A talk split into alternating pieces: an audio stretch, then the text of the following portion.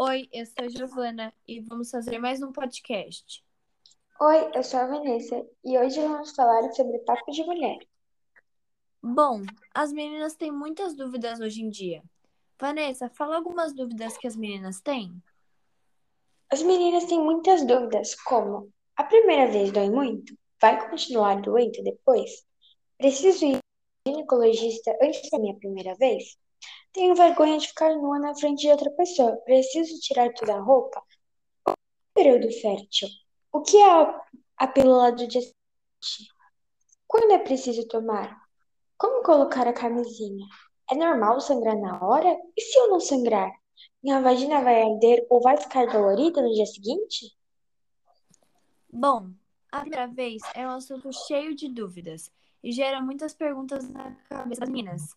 É, essas e outras dúvidas ginecologista, sem medo, pois ele é uma pessoa ideal para te orientar sobre os cuidados que você precisa ter ao iniciar a vida sexual.